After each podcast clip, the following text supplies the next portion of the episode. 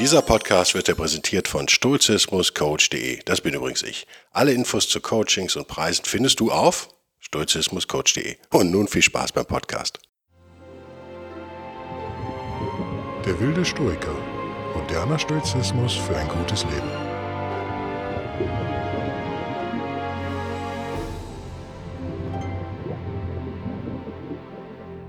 Hallo und herzlich willkommen zu einer neuen Ausgabe von Der wilde Stoiker. Mein Name ist Guido Bellberg. Das hat sich nicht geändert. Wer sich auch nicht geändert hat, ist Epiktetus. Kann er auch nicht mehr. Aber Gott sei Dank ist er der gute alte Epiktetus geblieben. Den wollen wir uns heute mal ein bisschen näher anschauen. Weil ich glaube, es fiel mir noch ein, er hat eine, ja, ein schöne, einen schönen Vergleich sich ausgedacht der eines, ja, ich finde tatsächlich stoischen, ja, der stoischen Grundprobleme so ein bisschen, sagen wir mal, beleuchtet wenigstens. Worin besteht das Grundproblem? Ja, da muss ich ein bisschen ausholen. Wenn ihr regelmäßig äh, diesen Podcast hört, wisst ihr ja schon, wir unterscheiden im Stoizismus gerne mal nach Dingen, die wir kontrollieren können und Dingen, die wir nicht kontrollieren können. Letztere wären dann die englisch gerne Indifference genannt, sozusagen die Gleichgültigkeiten, ähm, Dinge, die uns nicht weiter tangieren sollten. Dazu gehören dann für Neustoiker auch viele Dinge, die überraschend sind unter anderem auch teilweise Gesundheit und so weiter und so fort. Das Ganze ist natürlich in der Realität nicht so schwarz-weiß, äh, beziehungsweise ich habe was sehr Cleveres bei Scott Adams gehört. Da ging es um nicht um Stoizismus in dem Sinne, aber er hat ja solche Anleihen durchaus ab und zu mal und da hat er vor einem ähnlichen geistigen Dilemma gestanden wie wir in diesem Podcast. Und er hat es eigentlich ganz geschickt gelöst, wie ich finde, weil er von Wahrscheinlichkeiten spricht. Also da ging es in dem Fall, wenn ich mich recht entsinne, war das eine Keynote, die er gehalten hat vor irgendeiner Uni, fragt mich nicht mehr, irgendwo in Kalifornien. Ja, Berkeley, erfinde ich jetzt mal. Glück kannst du nicht kontrollieren, sehr richtig beobachtet, aber du kannst natürlich deine Chancen erhöhen, Glück zu haben. So war dann sein, sein, seine gedankliche Brücke da. Und die war, die fand ich sehr sinnvoll. Das können wir für uns auch so ein bisschen nutzen. Worin besteht dieses Grundproblem? Ja, wir haben natürlich so eine Art Gleichgültigkeit, die wir entwickeln sollten gegenüber Dingen, die wir nicht kontrollieren können, eben jenen Externalitäten. Ich glaube, das kann man auf Deutsch ganz gut sagen. Ist so ein bisschen, klingt so ein bisschen hochschulig hochgestochen, aber ich glaube, ja, könnt damit leben. Mir fällt einfach auch echt kein besseres Wort ein. Wir könnten auch sagen, die Dinge da draußen, ja, wie auch immer. Ähm, es macht Sinn, sich darüber nicht mehr so aufzuregen. Es macht Sinn, nicht zu versuchen zu ändern, was man nicht ändern kann. Das wäre sozusagen die eine Seite, nennen wir sie mal A, einfach, oder links oder rechts oder wie auch immer, oben, unten. Und dann gibt es die Dinge, die wir kontrollieren können. Und natürlich ist Stoizismus, äh, sage ich ja oft, kein passives Ding. Ihr sollt euch nicht irgendwie in euren Fernsehsessel zurücklehnen und sagen, oh ja, dann ist das halt so. Ne? Dann ist halt alles Schicksal und ja, finde ich mich damit halt irgendwie so ab. Das wird ja oft so falsch interpretiert. Nein, ihr sollt natürlich aktiv mit den Dingen umgehen, die ihr ändern könnt, auf die ihr Einfluss habt. Ihr sollt die Welt zu einem besseren Ort machen, ist ja mein Standardspruch, äh, weil ich das ein hehres Ziel finde. Ich finde das eine Sache, die ist lobenswert. Und ich habe hier in der englischen Ausgabe von, es müsste, müsste Dobbin sein. Ja, es ist der Dobbin. Die Headline Epictetus in den Discourses, ähm, Buch 2. 5 sozusagen. Also Discourses 2.5. Heißt im Englischen heißt die Headline How Confidence and Carefulness are compatible. Ihr merkt schon drei Cs hintereinander, eine ja, nicht, nicht ganz 100 pro Alliteration, aber schon ziemlich. How Confidence and Carefulness are compatible. Viele hassen das, ich mag das, diesen Dreiklang. Ähm, Dobbin bezieht sich sozusagen in seiner Übersetzung aus, äh, aus, auf, vom Original, also ich würde das mal jetzt frei übersetzen mit Zuversicht und Sorgfalt. Das klingt so schön altdeutsch auch, oder? So altmodig deutsch. Finde ich, gefällt mir. Äh, Zuversicht und Sorgfalt. Wie Zuversicht und Sorgfalt kompatibel sein können. Oder wie Zuversicht und Sorgfalt zueinander passen. Warum hat Epiktetus äh, diese Überschrift gewählt? Naja, also für Nicht-Stoiker ist es vielleicht jetzt erstmal so, hm, was soll das? Aber für Stoiker ist das ein Grundproblem. Tatsächlich einerseits eine Zuversicht und andererseits eine Sorgfalt. Wenn man sich also per se jetzt für Externalitäten interessiert, was wir ja eigentlich nicht wollen, materielle, materielle Dinge, sagen wir mal, sollten wir denen ja gegenüber gleichgültig sein. Viele sind das aber nicht. Sagen wir mal, besonders viele Nicht-Stoiker sind da ja extrem sorgfältig, sind extrem darauf fixiert vielleicht auch auf Dinge. Das fällt jemandem, der stoisch da so ein bisschen denkt, fällt das schwer, das ernst zu nehmen natürlich. Ähm, auf der einen Seite und auf der anderen Seite gibt es halt so eine Zuversicht, die man vielleicht als Stoiker hat. Weil man weiß, dass man so seinen Platz in der Welt hat, der auch nicht zufällig ist, sozusagen, wenn man da jetzt in die philosophisch-religiöse Komponente rein möchte. Muss, muss man jetzt für diesen Podcast nicht unbedingt. Ich weiß nicht, ob ich es gut erkläre. Auf jeden Fall ist das ein Widerspruch. Ihr könnt, äh, ihr merkt schon ganz simpel daran, ihr sollt euch um Sachen nicht kümmern, aber gleichzeitig sollt ihr euch kümmern, sozusagen. Oder? Habe ich das gut aus erklärt? Wenn ich sage, ihr sollt die Welt verbessern oder die Welt zu einem besseren Ort machen, sage ich ja immer, das ist das, was ich mir auch vornehme, dann können euch ja viele Dinge nicht gleichgültig sein. Ich glaube, jetzt habe ich es hab endlich. gut, äh, für, für, auch für, Neu, für Neustoiker sozusagen gut erklärt und äh, Zuhörerinnen, die zum ersten Mal dabei sind. Einerseits dieses aktive Element im Stoizismus, die Welt verbessern, sich selbst verbessern, natürlich in Anführungszeichen leben, also so die gottgegebene Rolle da erfüllen, die Zeus gegebene müsste man konkreter sagen, oder die Kosmos gegebene Rolle erfüllen. Einerseits, andererseits sich nicht um das kümmern, was man eh nicht ändern kann und da in der Tat so eine gewisse Gleichgültigkeit entwickeln. Ihr merkt, das ist ein Widerspruch, oder? Versteht jeder. Das ist ein Widerspruch, mit dem alle ziemlich zu knabbern haben. Und Epictetus ist da ja ganz direkt und sagt, ah, stopp, das ist kompatibel. Okay, dann sagt er uns, ein Denkfehler, den wir vielleicht machen, wenn wir neu im Stoizismus sind, reden wir über materielle Dinge oder Geld. Ja, sagt Epictetus, diese Dinge sind in der Tat indifferent, also sie sind Externalitäten, um die du dich nicht kümmern solltest, aber wie du diese Dinge benutzt, ist nicht egal, sozusagen. So fängt er schon an. Das ist im Prinzip sein Einstieg in dieses kleine Essay. Versteht ihr, oder? Also ich kann natürlich Geld zum Beispiel benutzen, um die Welt zu einem besseren Ort zu machen. Geld an sich ist, spielt keine Rolle, aber eben das, was ich damit mache, eben schon. Oder ich kann mir einen LKW kaufen. Der LKW ist egal, aber ich könnte mit dem LKW jetzt irgendwelche Menschen transportieren, die auf der Flucht sind äh, oder sowas. Ein schlechtes Beispiel klingt jetzt nach Menschenhandel. Ne? Ich ziehe dieses Beispiel zurück, löche es aber nicht. Äh, euch fallen sicherlich noch eine Milliarde anderer Beispiele ein, da vertraue ich euch, wie ihr mit materiellen Dingen, sozusagen mit Externalitäten, äh, sinnvoll umgehen könnt. Und da müssen wir jetzt gar nicht unbedingt definieren, was alles Externalitäten sind, das haben wir ja auch schon gemacht. Die Frage ist also, sagt Epiktetus, wie kann man da so eine Balance finden? Einerseits haben wir diese ruhige und gefasste äh, Attitüde, sage ich mal. Und dann haben wir sozusagen einen, einen Ausblick auf die Welt. Also, was wir eigentlich wollen, ist eigentlich, wir wollen weder, er ist am Englischen ganz schön hier, neither slack nor careless on, on the other. Wir wollen also nicht total abschlafen, wir wollen auch nicht vollkommen sorglos sein. Und das ist echt eine schwierige Balance. Ich würde jetzt sagen, ja, muss man vielleicht im Einzelfall gucken, hin und her. Epiktetus ist natürlich viel schlauer als ich und bringt das Beispiel von Glücksspielern, Kartenspielern im original englischen Text dann redet er aber über Chips, das ist ganz witzig. Ähm, ich werde das jetzt hier nicht übersetzen. Der Punkt ist der, warum gefällt mir dieses Bild? Das möchte ich in den Zentrum dieses Podcasts so ein bisschen stellen. Stellt euch vor, ihr seid bei einem, nennen wir es mal, Poker-Game, ja, Pokerspiel oder Mau Mau, ist völlig, völlig egal. Die Karten, selbst wie sie verteilt werden, könnt ihr nicht beeinflussen. Ja, das ist euch gegeben, sozusagen. Was ihr aber beeinflussen könnt, wie geschickt ihr mit dem Blatt, was ihr da bekommen habt, umgeht.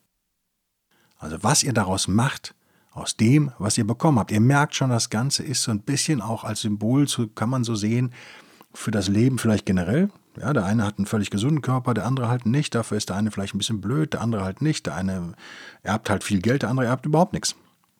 Ihr merkt schon, das ist ein Riesenproblem, ja auch politisch immer diese, diese, das nicht unterscheiden können zwischen Ergebnisgleichheit und Chancengleichheit.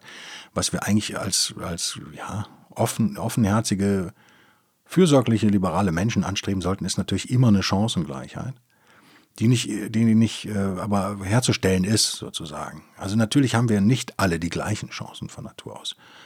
Das ist einfach so. Und jetzt stellt sich aber die entscheidende Frage, und wir werden auch niemals alle zum gleichen Ergebnis kommen. Das ist eben so fatal in, in vielem, was politisch gerade so läuft, dass man das vertauscht.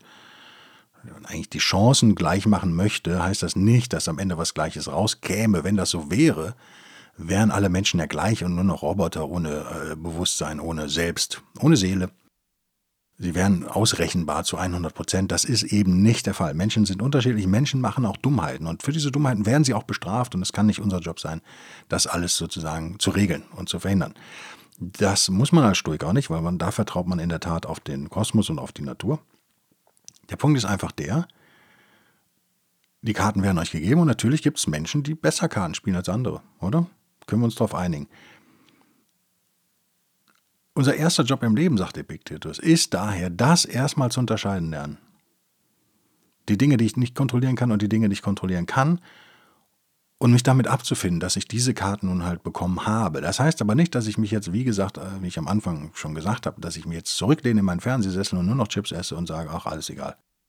Drisial, ich mache ja nichts mehr. Nein, es heißt natürlich, dass ich mir mein Blatt genau anschaue, das sorgfältig analysiere und dann das Beste daraus mache. Würdet ihr mir zustimmen, können wir uns alle darauf einigen, dass das eigentlich eine positive Weltsicht ist im Stoizismus? Ihr merkt, ich muss immer ab und zu mal gegen meine Medienkollegen schießen, die den Stoizismus gerne mal so negativ verkaufen und gleichgültig und so. Nein, das Gegenteil ist der Fall. Wir haben eine realistische Weltsicht sozusagen. Wir gucken uns an, was ist da, was liegt da vor uns auf dem Tisch und dann machen wir das Beste daraus. Das heißt, wir sind da hoch motiviert und aktiv. Es ist nicht passiv. Das ist mir immer ganz wichtig, auch wenn ich euch damit langweile, wenn ich das alle zehn, jeden zehnten Podcast wieder sage, aber es ist mir wichtig.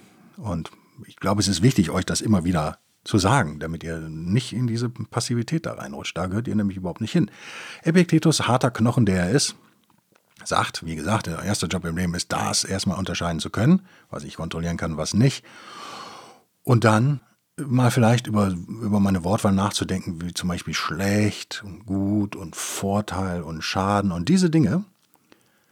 Er sagt dann tatsächlich hier in meinem englischen Originaltext, don't ever speak of good or bad. Ja, das ist natürlich, er sagt ja, er ist ein harter Knochen.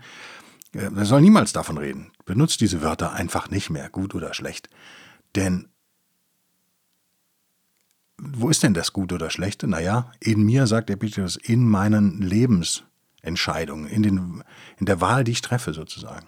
Da ist das Gute oder Schlechte und nicht in den Externalitäten selbst. Die sind, wie gesagt, egal. Indifferent. Und er wiederholt dann das, was ich eben auch schon gesagt habe, geht aber natürlich einen Schritt weiter. Er sagt, naja, heißt das, wir sollen uns überhaupt nicht darum kümmern, wie wir diese indifferenten Dinge benutzen, wie wir materielle Dinge zum Beispiel benutzen, wie wir mit Glück umgehen und Schicksal und so weiter. Nein, sagt er natürlich überhaupt nicht. Und dann geht er einen Schritt weiter und sagt, naja, in der Tat wäre es sogar moralisch falsch, sich nicht darum zu kümmern. Und es würde im Widerspruch zu unserer Natur stehen. Interessant.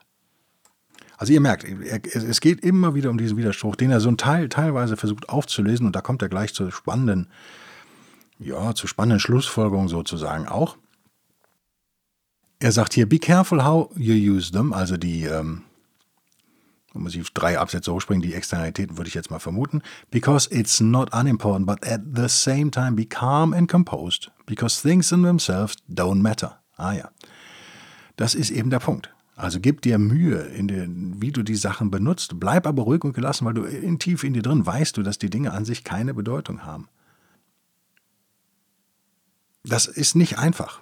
Diesen Widerspruch ja, zu kombinieren, äh, kombinieren. Im Englischen sagt er hier reconcile, also so auch zu versöhnen sozusagen, diese zwei gegensätzlichen Seiten miteinander wieder zu versöhnen. Einerseits die Sorgfalt einer Person, die sich Externalitäten widmet, und andererseits die Würde von jemandem, der sich von diesen Externalitäten zurückgezogen hat. Versteht ihr, ja?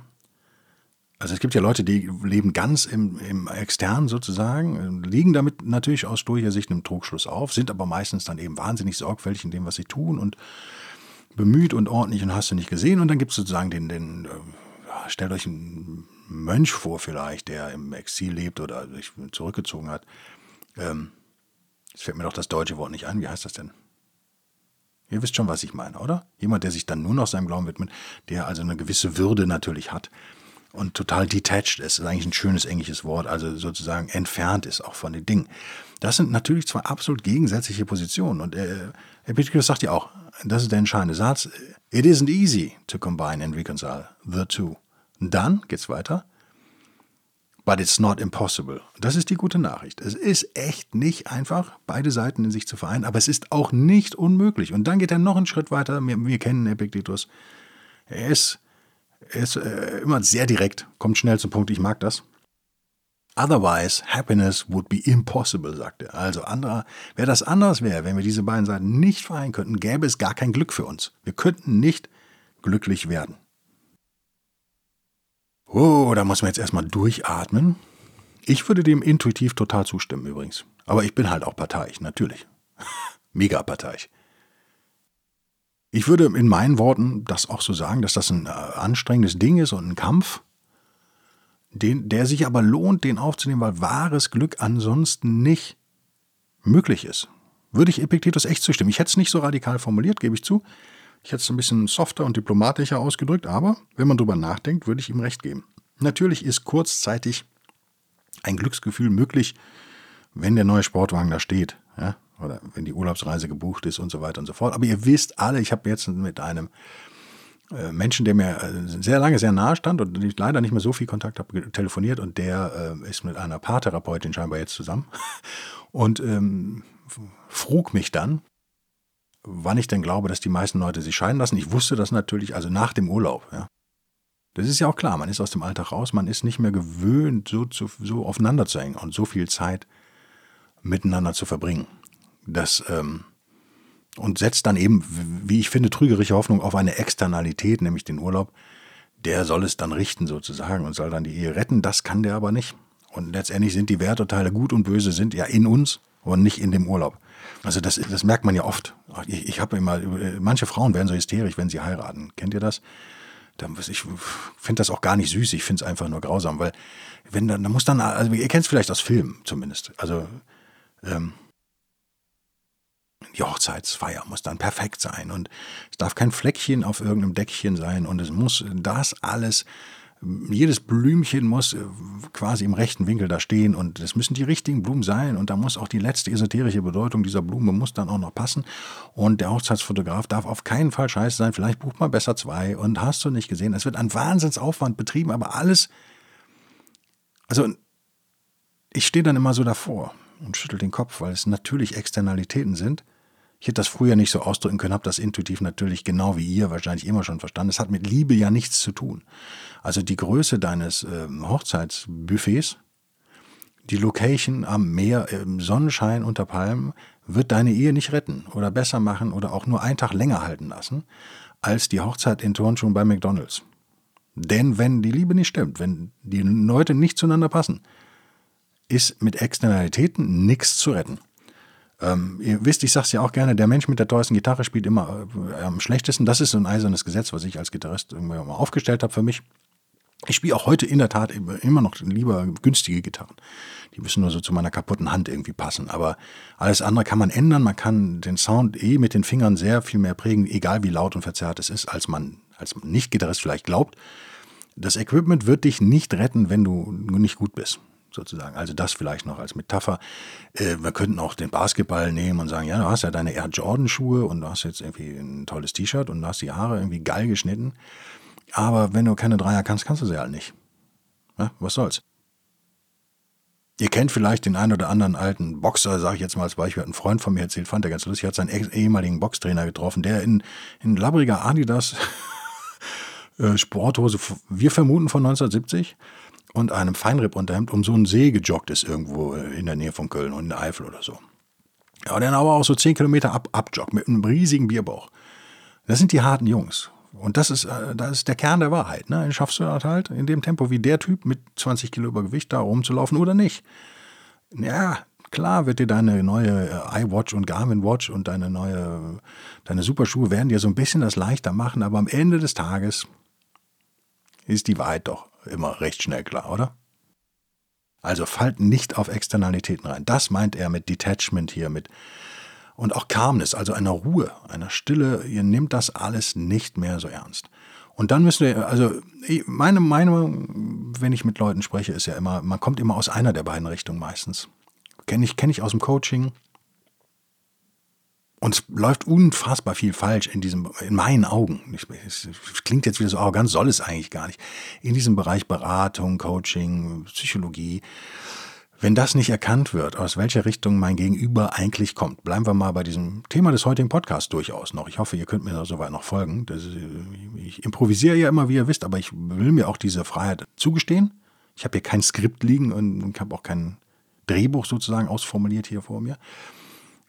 Es gibt Leute, die kommen von dieser eher zurückgezogenen Ecke, nennen wir es mal die Mönchecke, wie ich eben habe ich das Bild des Mönches da eingeführt, nennen wir es mal so.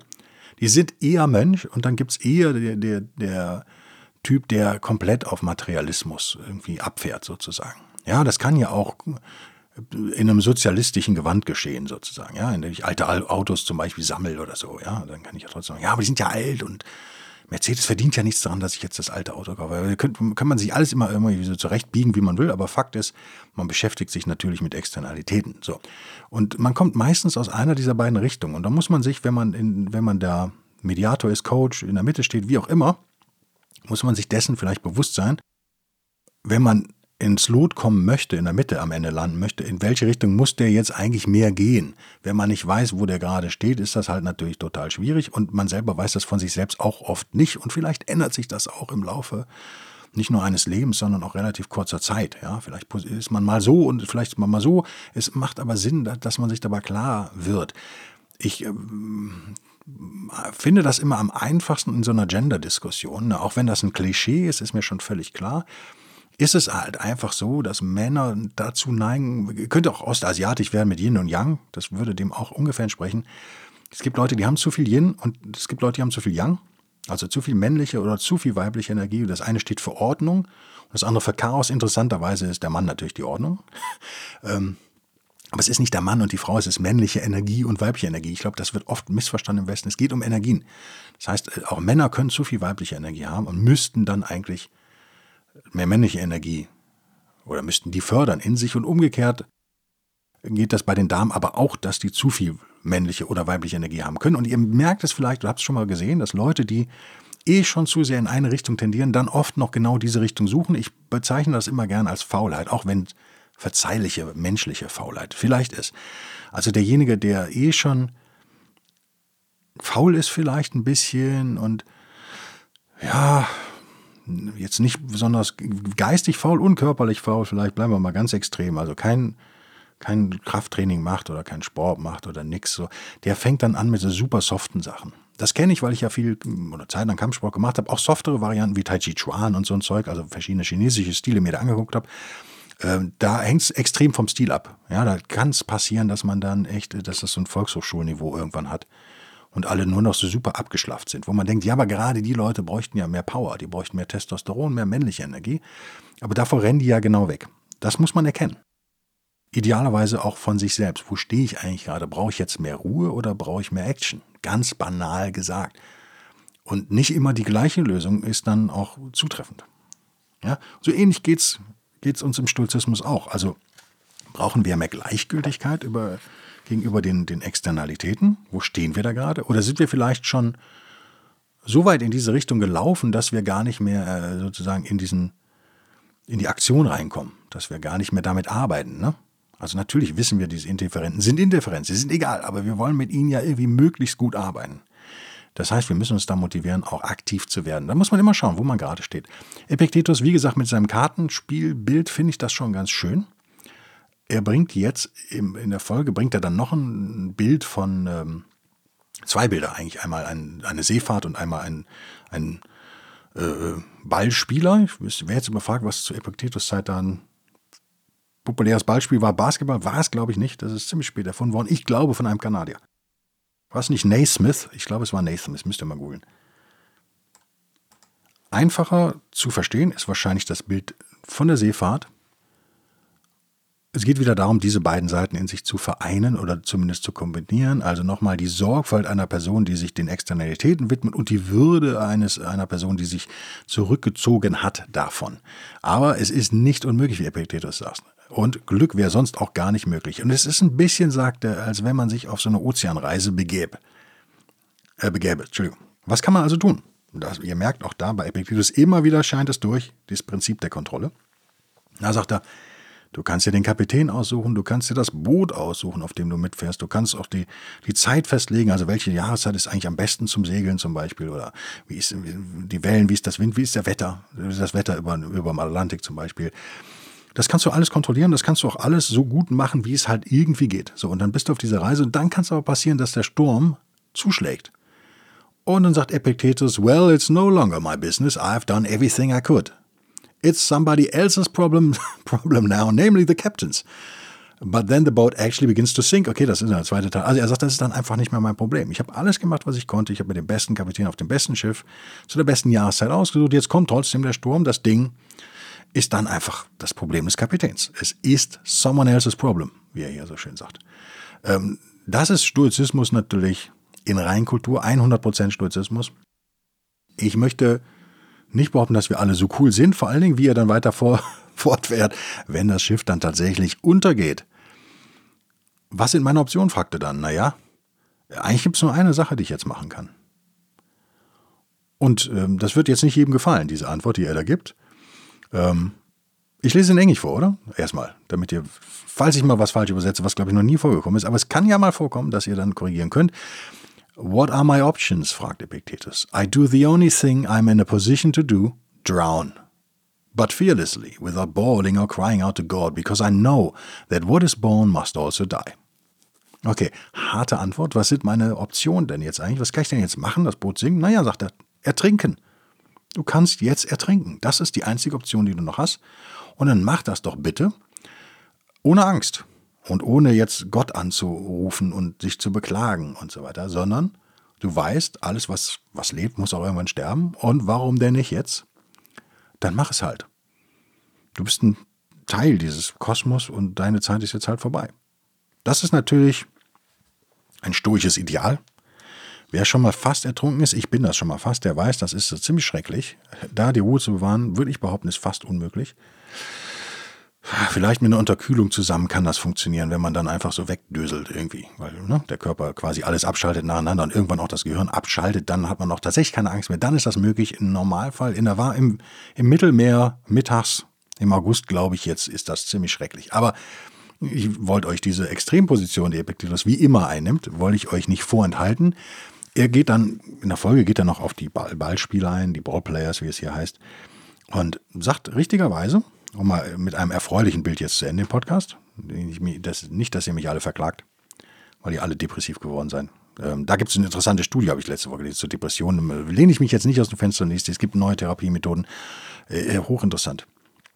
Die, ähm, so viel sei verraten, sich eben nicht, die nicht mehr den Weg gehen, sich immer mehr damit zu beschäftigen mit sich selbst, sondern den anderen Weg gehen. Auch das, Yin und Yang, alles, was ich eben gesagt habe, vielleicht für Leute gut, die schon zu tief in sich selbst stecken. Vielleicht ist das eine Option. Ich habe jetzt tatsächlich vergessen, metakognitive Therapie, war es das? Googelt das mal. Ich glaube, das war metakognitive Therapie. Ich habe es auf Englisch gelesen vor drei Wochen. Haut mich nicht, wenn ich nicht alles mir merken kann, Mensch.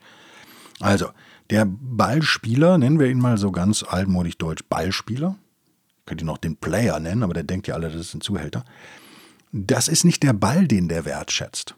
Ja, also ich habe ja viel Basketball gespielt, Streetball. Ich bin kein Basketballer, ich habe nie im Verein gespielt oder so, aber Streetball viel gespielt. Ähm, ja, es gibt echt Bälle, die sind einfach so grausam, dass es total schwierig ist, damit zu spielen und dann leidet tatsächlich der Spaßfaktor. Aber was ist denn der Wert eines guten Ballspielers? Ist es doch, dass der vernünftig fangen und werfen kann das ist es doch, was gut oder schlecht ist. Und das ist doch in ihm selbst. Das ist doch seine Fähigkeit, die er trainiert oder nicht. Und der, der Ball ist doch wirklich eine Externalität und sekundär. Also den braucht man nur, um damit was zu machen, wie wir am Eingang dieses Podcasts ja gesagt haben. Das, was wir damit machen, das zählt. In dem Fall können wir das Sportbeispiel von Epictetus, glaube ich, hier ganz gut nehmen. Ähm, Grazie, Vermögen, Training, Geschwindigkeit, Expertise, wie man im Basketball sagt, ein Basketball-IQ, also auch eine Intelligenz im Spiel, ne? all das ist ja im Athleten selbst sozusagen. Und kann auch zum großen Teil kontrolliert werden von ihm eben durch fleißiges Üben. Und klar sagt Epictetus, also wir könnten jetzt nicht den Ball so fangen oder werfen wie die, wie so ein, wie so ein Top-Athlet. Das ist, ist glaube ich, klar. Aber wenn wir Angst haben, den Ball zu werfen oder nervös werden vor dem, vor dem Empfang, dann ist der ganze Spaß weg. The fun is lost, sagt er. Und wie können wir dann eigentlich unsere Gelassenheit auch bewahren, wenn wir überhaupt nicht wissen, was wir als nächstes tun, tun sollen? Der eine sagt, werf, der andere sagt, werf nicht und der andere sagt nur, werf endlich und schon ist alles wieder vorbei. Und äh, das, wie er so schön sagt hier, it turns into a shouting instead of a sporting match. Genau, dann ist es ein Brüllkonzert statt ein Sport, Sportereignis. Und am Ende schließt er sozusagen, oder ich möchte schließen mit, dieser, mit dem Sportbild, weil es auch schön zu dem letzten Podcast passt, der Sportbild. Was wir also brauchen, sagt Epictetus oder Dobbin auf Englisch zitiert, äh, übersetzt Epictetus, ich mache es auf Englisch, dann auf Deutsch wie immer. That is what we need. The star athlete's concentration together with his coolness as if it were just another ball we were playing with too. Okay. To be sure, external things of whatever kind require skill in their use, but we must not grow attached to them. Whatever they are, they should only serve for us to show how skilled we are in our handling of them. Okay, auf Deutsch. Das ist es in der Tat, was wir brauchen. Wir brauchen die Konzentration eines Starathleten kombiniert mit seiner Coolness. Ich glaube, er wählt dieses Bild echt gut hier an der Stelle, oder? Ich denke jetzt gerade an, an Kobe Bryant oder LeBron James Kobe, mein absoluter, absoluter, absoluter Lieblingssportler aller Zeiten. War ja genau das. Bissig wie eine Mamba, aber auch total cool oft. Also das, das ist, glaube ich, ein schönes Bild. Denkt an Kobe und dann versteht ihr, diese, wie ihr diese beiden Sturchen Gegensätze sozusagen vereinen könnt in euch. Das hat er nämlich. Und wir tun so, als wäre es nur irgendein anderer Ball, den wir gerade mal werfen. Ja? Das ist egal. Das spielt alle keine Rolle. Wir vertrauen aber auf unser Skill sozusagen. Und wir wissen, dass mit Externalitäten zu arbeiten, in dem Fall wäre es ein Basketball. Ja? Wir wissen, dass wir dazu Fähigkeiten brauchen. Require skill in the use, schreibt. Aber wir sollten uns dem wir sollten nicht mit denen verwachsen, wir sollten uns denen nicht anhängen, wir sollten uns nicht von denen abhängig machen, wir sollten nicht not grow attached im Englischen, sehr schön formuliert. Die sind, was sie sind. Die dienen uns nur dazu zu zeigen, wie geschickt wir sind, eigentlich mit ihnen umzugehen. Also ihr merkt, das Bild von Basketball passt hier ganz gut. Der Ball spielt keine Rolle, er dient uns nur dazu, unsere Fähigkeiten zu zeigen. Würde jetzt wieder rück, schließend auf unser Leben sagen, unser Leben zu leben und eine gute Performance hinzulegen, ein gutes Leben zu leben, unabhängig von den Externitäten, aber sie zu nutzen. Wow, das war jetzt ein kleiner Parforce-Ritt, sagt man so, Franzö Franzöischen. Ich wollte eigentlich nur ein Zitat von Epictetus bringen, aber ihr merkt, das ist schwierig, wenn man es nicht so ein bisschen aufdröselt. Ich glaube, ich wiederhole das jetzt nicht alles ihr habt es kapiert, ich vertraue echt eurer Intelligenz, ich kriege ja auch äh, intelligente Mails. Ich gehe davon aus, dass ihr, ich bin bei 80% Intelligenz, ihr seid so bei 100. So versuche ich diesen Podcast immer aufzunehmen, damit fahre ich eigentlich ganz gut. Ihr werdet, je länger ihr euch mit Stoizismus oder Lebensführung im Allgemeinen, ich möchte nicht immer alles nur auf Stoizismus beschränken, das gilt ja für alle, die, die sich für Self-Help interessieren, für Verbesserung, für Wachstum. Das gilt für jeden, ob, ob, ob die sich jetzt Stoiker nennen oder nicht. Ähm, man ist ja auch nicht nur Stoiker, man hat ja ganz viele Rollen, ja, man ist ja noch Mutter oder Vater und was hast du nicht gesehen. Für alle, die einfach was Gutes machen wollen, ihr Leben verbessern und die Welt verbessern wollen, die werden sich oft zwischen diesen extremen, nennen wir es mal, Polen, obwohl die ja, ja scheinbar extremen Polen finden. Und dann denkt an Epiktetus, der gesagt hat, wenn ihr das nicht, also wenn ihr, das ist möglich, die zu vereinen, sonst würden ja Leute auch gar nicht glücklich leben können. Und das sollten wir vielleicht anstreben und ich möchte das so als Hoffnungssignal auch verstehen, dass eben, wenn ihr länger mit Stoizismus euch schon beschäftigt, kann es eben passieren, dass ihr an diese Stelle geratet sozusagen und sagt, ja, das kriege ich irgendwie nicht zusammen. Soll ich mich jetzt da um gar nichts mehr kümmern? Oder soll ich jetzt, sagt er das jetzt nur so immer, die Welt verbessern und aktiv sein und irgendwie, ähm, klingt doch trotzdem so, als sollte ich mich in die Berghöhle zurückziehen oder so. Nee, so sollte es eigentlich nicht bei euch ankommen. Es sei denn, es sei denn, ihr braucht es eine Zeit lang, euch in eine Berghöhle zurückzuziehen. Dann finde ich das völlig okay. Aber jetzt im, gehen wir mal vom Idealfall aus, alles läuft gerade ganz gut und die Energielevel ist da und hast du nicht gesehen. Dann finde ich Passivität eigentlich keine Option. Sozusagen. Damit möchte ich schließen. Ich freue mich echt über euer Zuhören, wisst ihr ja. Ich freue mich über eure Mails, über eure Unterstützung auf buymeacoffee.com, einmalig oder Patreon, mehrmalig oder Locals. Mit Locals war irgendwas, wollte ich noch googeln. Verdammt, habe ich vergessen. War da irgendwas? Waren in den Medien oder habe ich das wieder falsch kapiert? Nicht richtig zugehört, wer weiß. Ich freue mich auf nächste Woche. Bis dann, Daniel. Tschüss.